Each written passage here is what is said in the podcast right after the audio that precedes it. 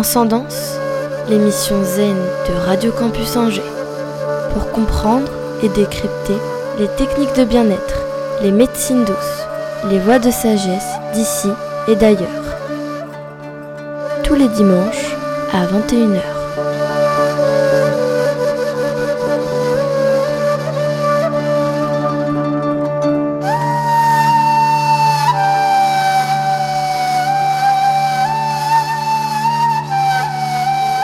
Chers auditeurs, bonsoir, bienvenue dans Transcendance, la nouvelle émission zen de Radio Campus Angers.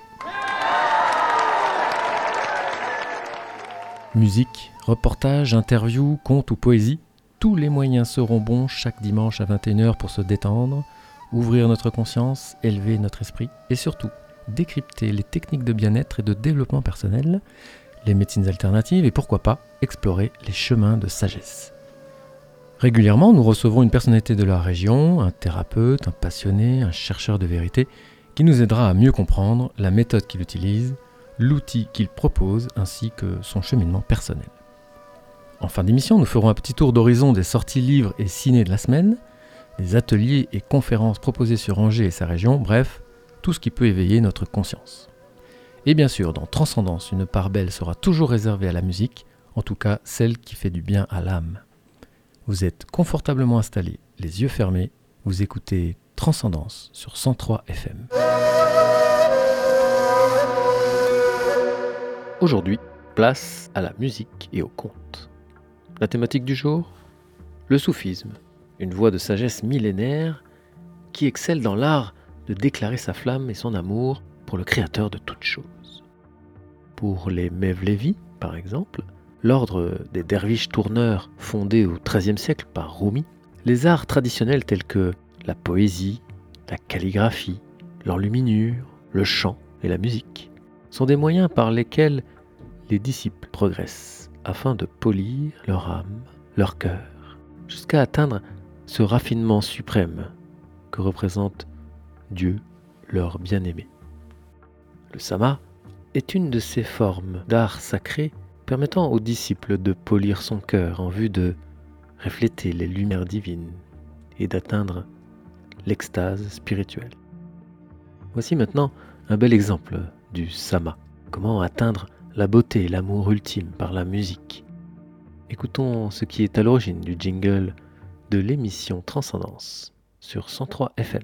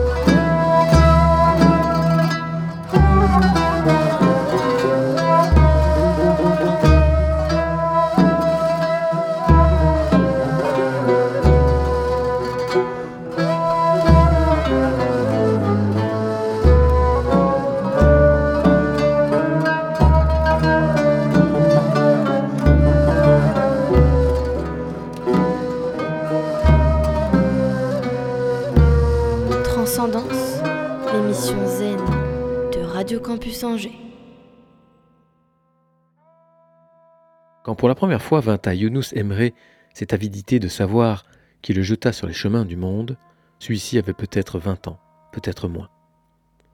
Il s'en fut, espérant que le désir qui l'assoiffait le conduirait au devant d'un maître capable de l'illuminer. Ce maître, il lui fut donné de le rencontrer après dix années d'errance misérable, dans le grand vent d'une colline en pleine steppe anatolienne. Ce maître s'appelait Taptouk et il était aveugle. Taptouk avait lui aussi longtemps cheminé, mais il avait suivi d'autres routes que celle de Younous. Dès son adolescence, il s'était rasé le crâne et les sourcils, s'était coiffé d'un bonnet de feutre rouge et s'en était allé combattre les envahisseurs mongols. Il avait traversé autant de charniers que d'éphémères victoires, chevauché le sabre aux dents à la poursuite d'hommes aussi fous que lui, croupi le lendemain dans des lambeaux sanglants. Il avait haï, pillé, tué, cent fois perdu et cherché son âme dans la rage des combats, jusqu'à ce que le silence tombe enfin sur sa tête. Un soir de défaite, il avait été laissé pour mort, tué sur un champ de bataille. Il s'était traîné au bord d'un ruisseau.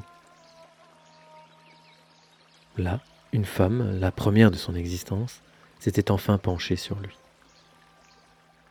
Elle l'avait recueilli, soigné, guéri, mais elle n'avait pu lui rendre la vue qu'un tranchant de l'âme lui avait prise.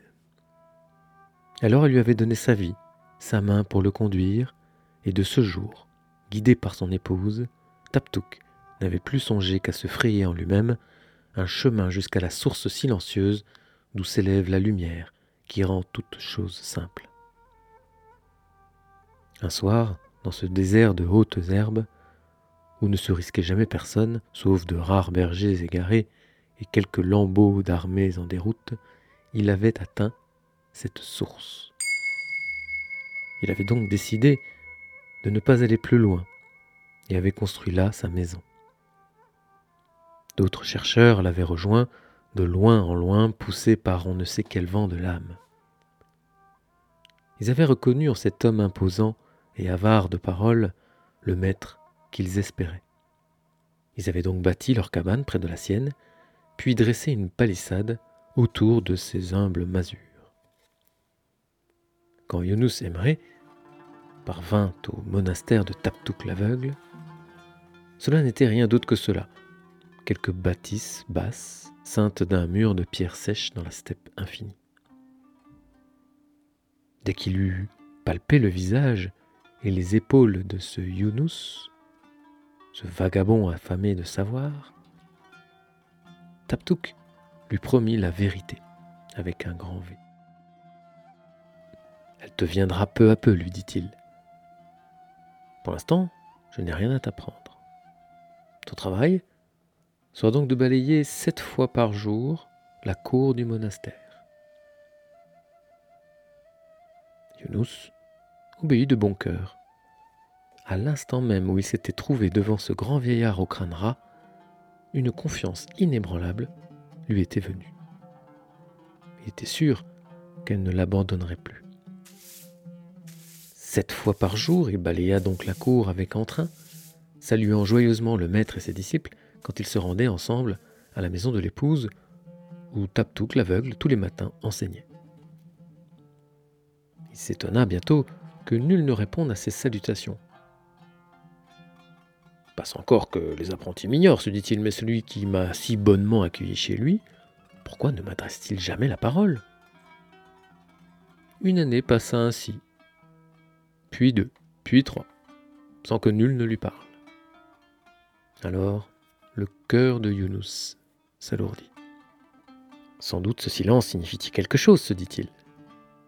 Assurément, mon maître veut apprendre quelque chose à mon âme, car c'est à l'âme que s'adresse la parole sans voix. Il réfléchit dans sa solitude besogneuse, chassant sept fois par jour la poussière que le vent, sans cesse, ramenait dans la cour du monastère.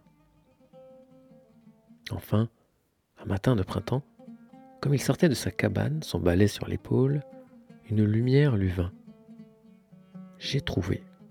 Taptouk veut m'apprendre la patience, se dit-il. Il jubila dans son cœur, content de sa découverte, et se remit à balayer la cour avec une ardeur nouvelle. Cinq années étaient passées. Deux autres s'écoulèrent encore, puis trois, puis cinq, sans que change son sort. Alors, Younous désespéra. Qu'ai-je fait pour mériter une aussi longue indifférence dit-il. Peut-être mon maître m'a-t-il oublié. Peut-être ne suis-je pour lui qu'un idiot recueilli par pitié, tout juste bon à chasser la poussière Il s'efforça pourtant de réfléchir sans passion. Une nuit de tempête lui vint à l'esprit que Taptouk voulait peut-être lui apprendre l'humilité. Dans l'obscurité tourmentée où il était couché, il sourit. C'est cela.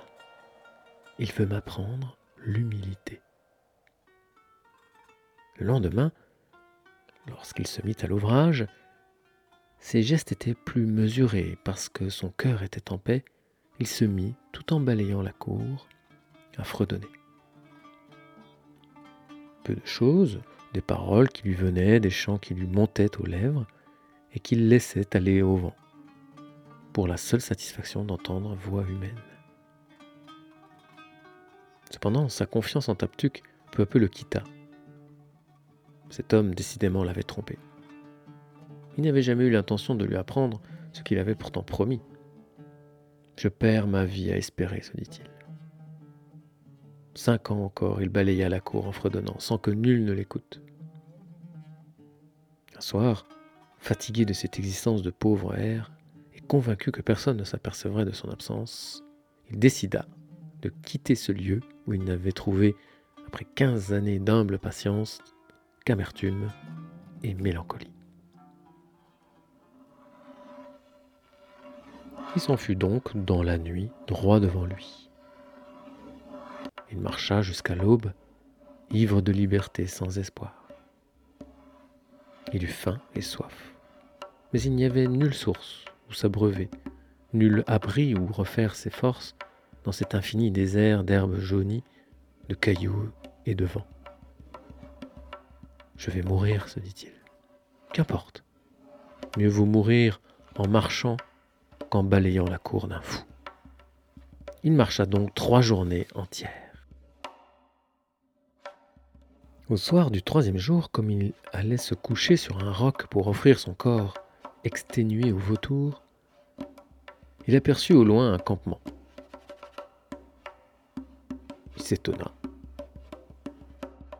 Aucun voyageur ne se risquait jamais dans ces contrées. Qui pouvaient être ces gens? Il s'approcha. Il vit des hommes assis au seuil d'une tente aux voilures amples. Ils festoyaient en riant et parlaient fort. Dès qu'ils l'aperçurent, ils lui firent signe et à grands cris joyeux l'invitèrent à partager leurs provisions. Des fruits luisants, des galettes dorées, des rôtis odorants, des boissons de toutes couleurs dans des flacons de verre étaient à profusion étalés devant eux sur un tapis de laine. Yunus prit place en leur compagnie, but, mangea, osa enfin demander à ces gens par quel miracle dans ce méchant désert ils se trouvaient ainsi pourvus en nourriture si délicate qu'ils n'en avaient jamais goûté de pareil. Une voie nous a conduits ici, lui dirent-ils. Assurément, c'est le meilleur emploi du monde. Le vent tous les jours nous apporte du lointain les chants d'un derviche inconnu. Il nous suffit de les écouter de les chanter nous-mêmes. Aussitôt apparaissent devant nous tous ces mets succulents que vous voyez là. Nous serions fous d'aller vivre ailleurs. Yunus s'extasia voix qu'il ne comprenait rien à pareille magie, et osa enfin demander à ses compagnons si, par extrême bonté, il pourrait lui apprendre ses chants nourriciers, afin qu'il ne meure pas de faim dans cette steppe où il devait aller seul. Volontiers, répondirent les hommes, et se mirent à chanter. Alors Yunus, bouleversé, les yeux ronds et la bouche ouverte, entendit les chants qu'il avait lui-même fredonné, cinq ans durant, en balayant la cour du monastère. Il reconnut les paroles sorties de ses lèvres dans le seul désir de tromper la solitude, les musiques montées de son cœur dans le seul espoir d'alléger sa mélancolie. Elles étaient son œuvre. Sur l'instant, il comprit pour quel travail il était en ce monde, il goûta la pure vérité de son âme, et il souffrit la pire honte, songeant à Taptouk, qu'il avait instruit, sans qu'il n'en devine rien, comme un fils infiniment aimé. Alors, il embrassa les hommes qui l'avaient accueilli et revint au monastère en courant et pleurant. Taptouk me pardonnera-t-il d'avoir douté de lui? Me pardonnera-t-il jamais? se disait-il, buvant le vent. Il parvint à la nuit tombée la porte vermoulue qui fermait la palissade. Il cogna du poing, appelant et demandant pitié. Le visage de l'épouse de Taptouk apparut au-dessus du mur. Te voilà revenu, Younous, dit-elle doucement. Pauvre enfant, je ne sais si Taptouk t'acceptera à nouveau parmi nous. Ton départ l'a désespéré. Quel malheur, m'a-t-il dit. Mon fils le plus cher m'a quitté. Vaut ma vie désormais Je vais t'ouvrir, tu te coucheras dans la poussière de la cour. Demain, quand ton maître fera sa promenade du matin, il butera du pied contre ton corps. S'il dit Qui est cet homme? alors tu devras partir pour toujours. S'il dit Est-ce là notre bon Younous? alors tu sauras que tu peux à nouveau vivre en sa présence. Entre, mon fils. Younous se coucha dans la poussière de la cour. Au jour revenu, il vit s'approcher Taptouk l'aveugle au bras de son épouse.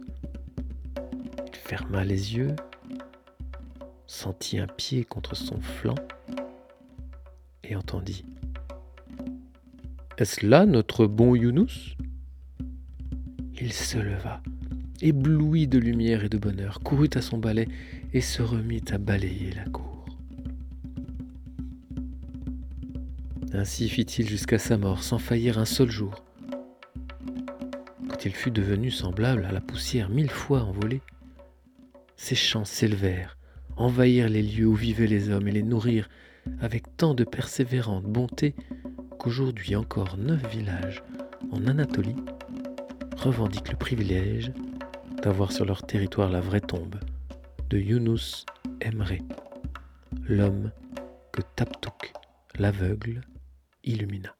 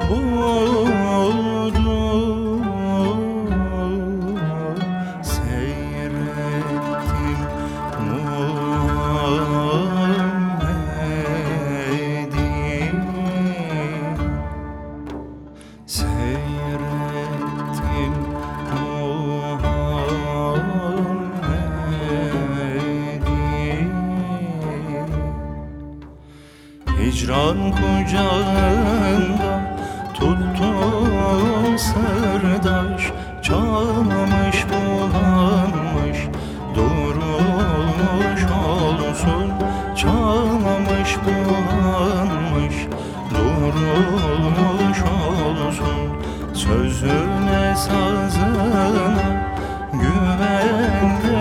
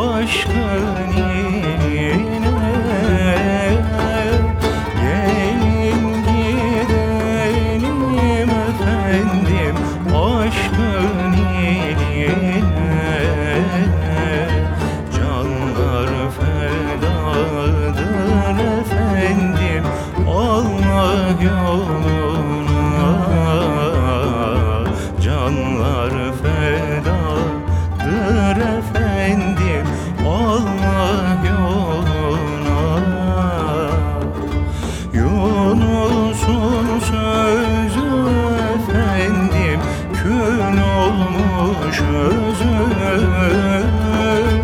Yolunu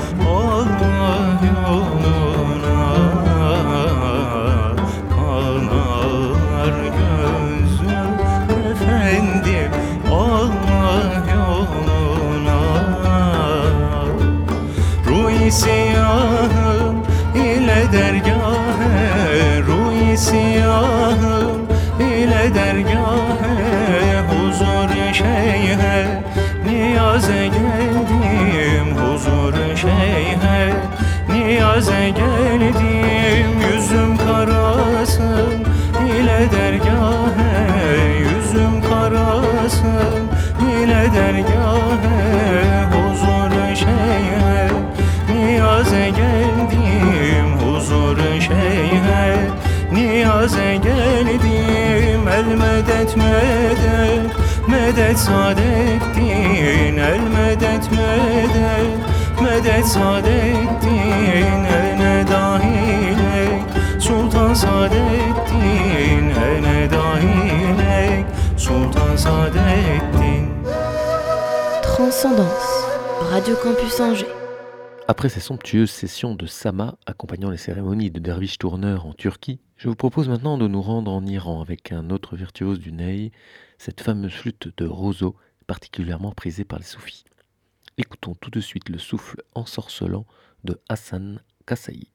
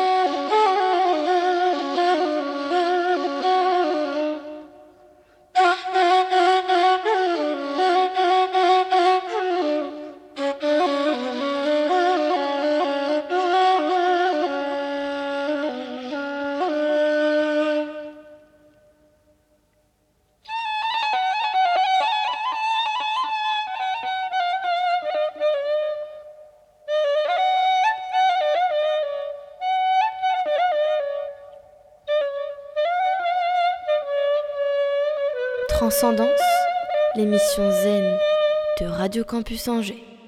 Après avoir visité le soufisme turc puis persan, continuons notre exploration de la musique soufie vers le sud de l'Asie, plus précisément au Pakistan avec le fameux maître Kawali, le grand Nusrat Fateh Ali Khan.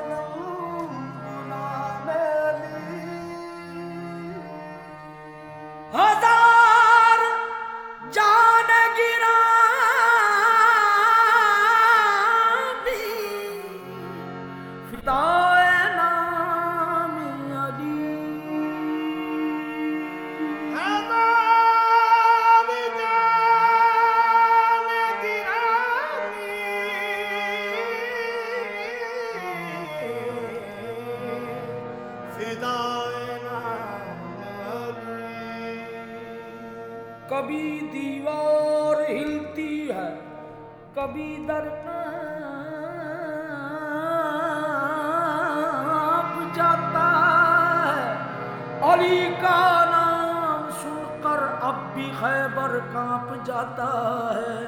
شاہ مردان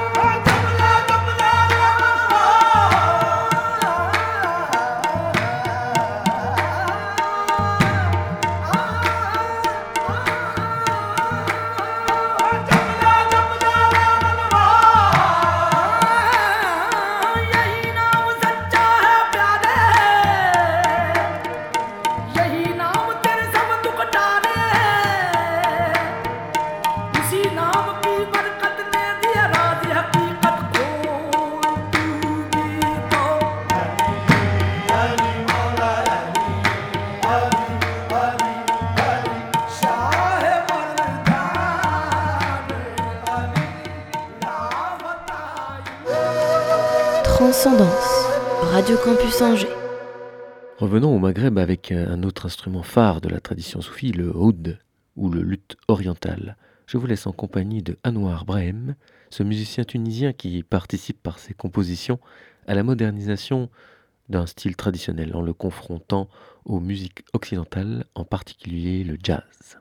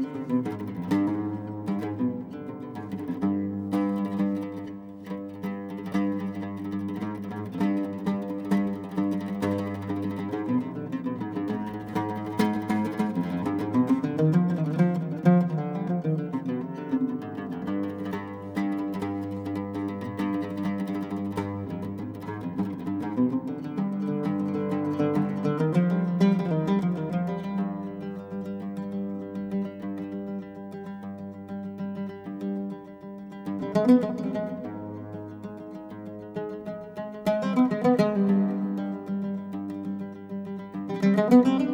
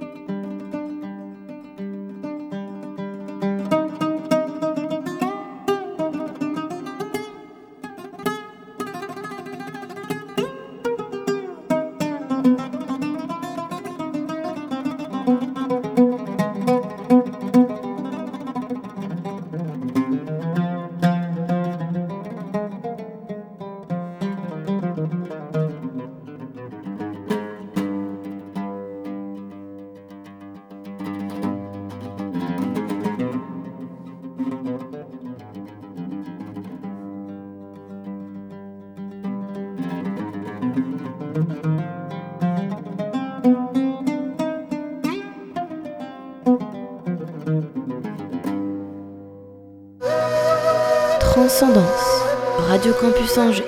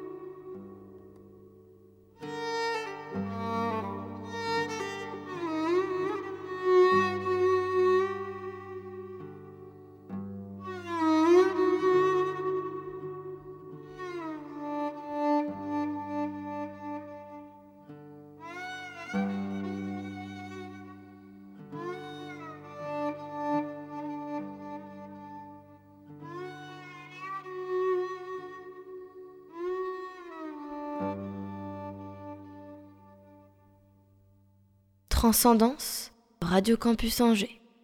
Notre émission se termine, vous pouvez la réécouter en podcast sur le www Radio Campus Angers.